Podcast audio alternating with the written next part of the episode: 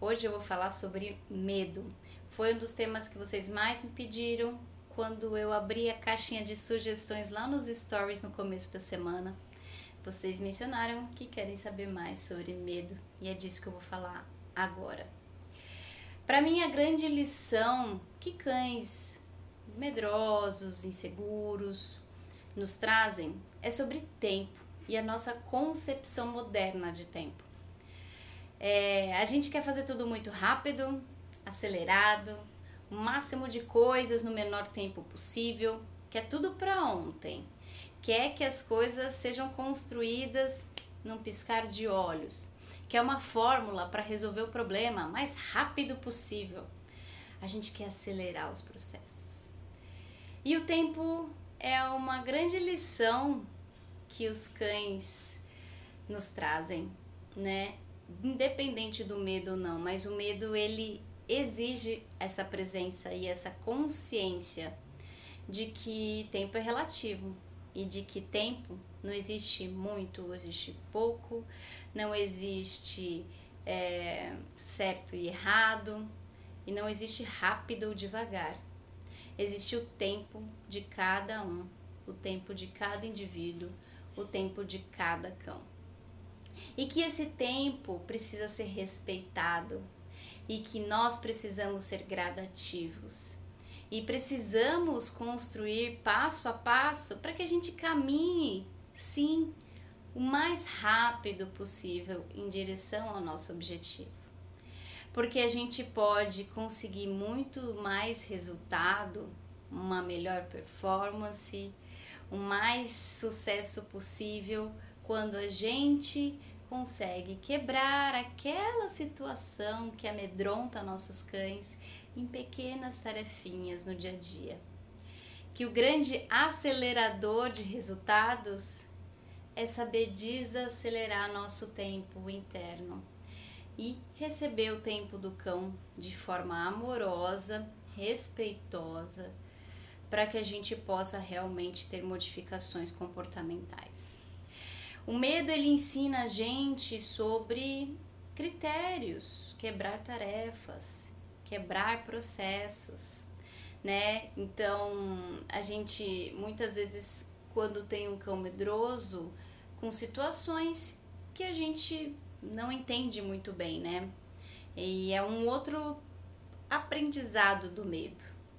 Que o que para você pode ser tranquilo, para o teu cão pode envolver uma série de situações de insegurança, de desconforto, que também não é a sua concepção das coisas que determina os comportamentos, né? É, além do tempo do cão, existe a perspectiva do cão. Então, um simples passeio pode ser assustador para cães inseguros e medrosos. Um barulhinho que parece um barulho normal do dia a dia, por mais que esteja no dia a dia, não deixa de ser desconfortável. E não, o cão não acostuma. Não é o se acostumar, que é o que falam tanto, né, de ser exposto por aquele estímulo que vai fazer ele superar. Não, ele só vai estar tá passando por aquele medo dia após dia. Então, a gente aprende muito a ver o cão, de fato, né?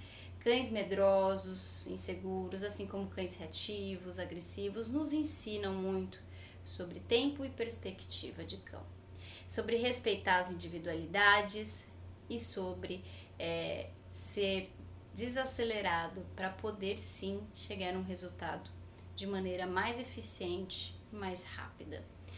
É, um dos principais desafios dos tutores de cães que têm medo com alguma coisa, com determinado estímulo, ou até aquele medo mais generalizado, né?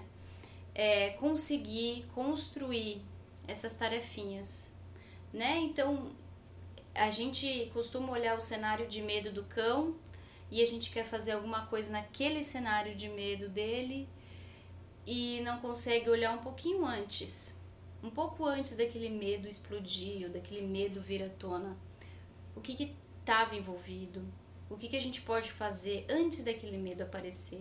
Assim como a gente fala nos casos de reatividade e agressividade, né? Porque a base né, da reação, né? O, o lutar ou fugir, né? Esse, esse sistema de defesa dos cães tem como base medo, insegurança, né? Porque é aquilo que a gente, é aquela frase que a gente conhece muito bem, a melhor defesa é o ataque, né?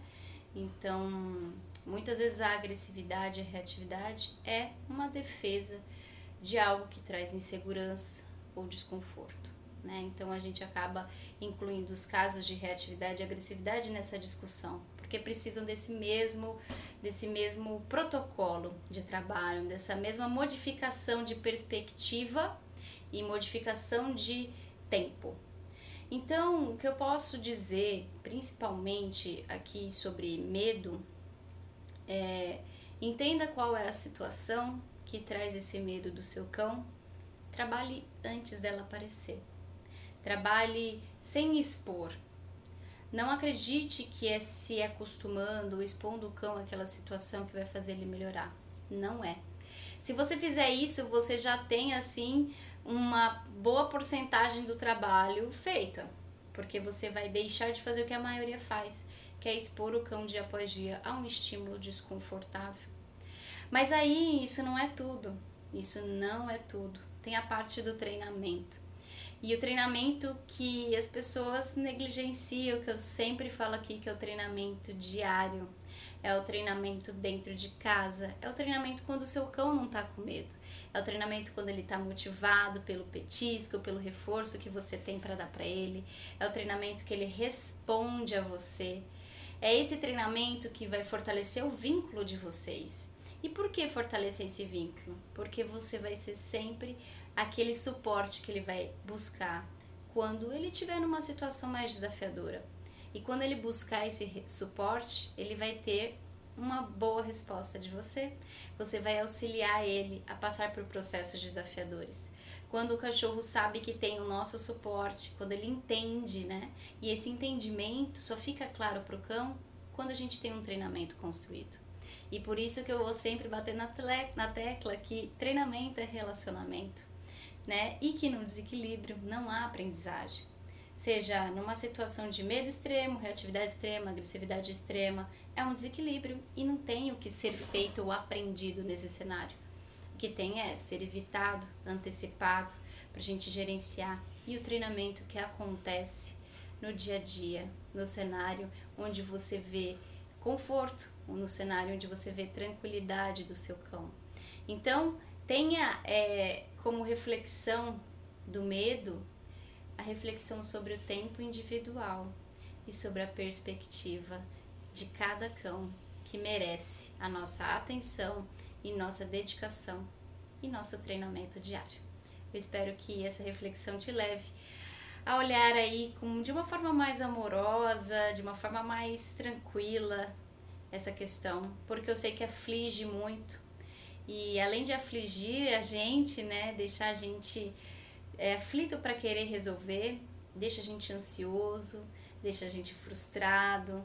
E esse tipo de, de emoção, quando envolve o treinamento, não gera resultados tão positivos quando a gente entende de fato que estamos trabalhando no tempo do cão e não no nosso, nas emoções do cão e não nas nossas frustrações. Ontem a gente teve uma perda muito grande, a família Pet Coaching toda né? A Camila, principalmente a tutora do Frederico. Frederico foi um cachorro que ensinou muito, muito todos nós. Foi uma fonte de inspiração aqui para mim, para escrever para vocês.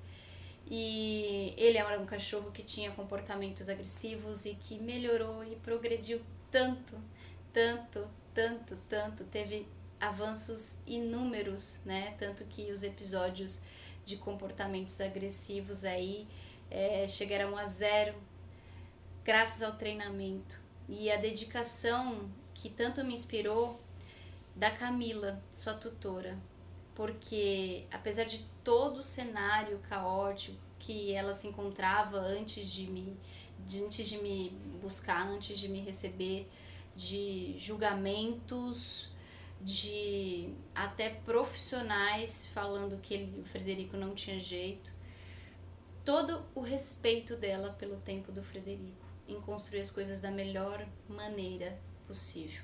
O respeito dela ao tempo dele foi o que determinou que ele se tornasse um cão assim seguro para que ela não tivesse mais receio de ser mordida, que ela tivesse uma relação extremamente clara com ele.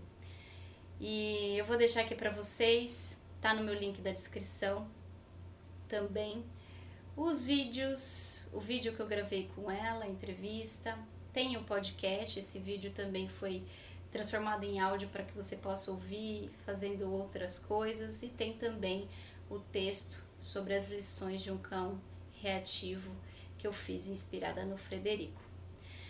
É, Frederico vai deixar saudades, mas também deixa muitas lições para nós. Um grande beijo e a gente se vê no próximo IGTV.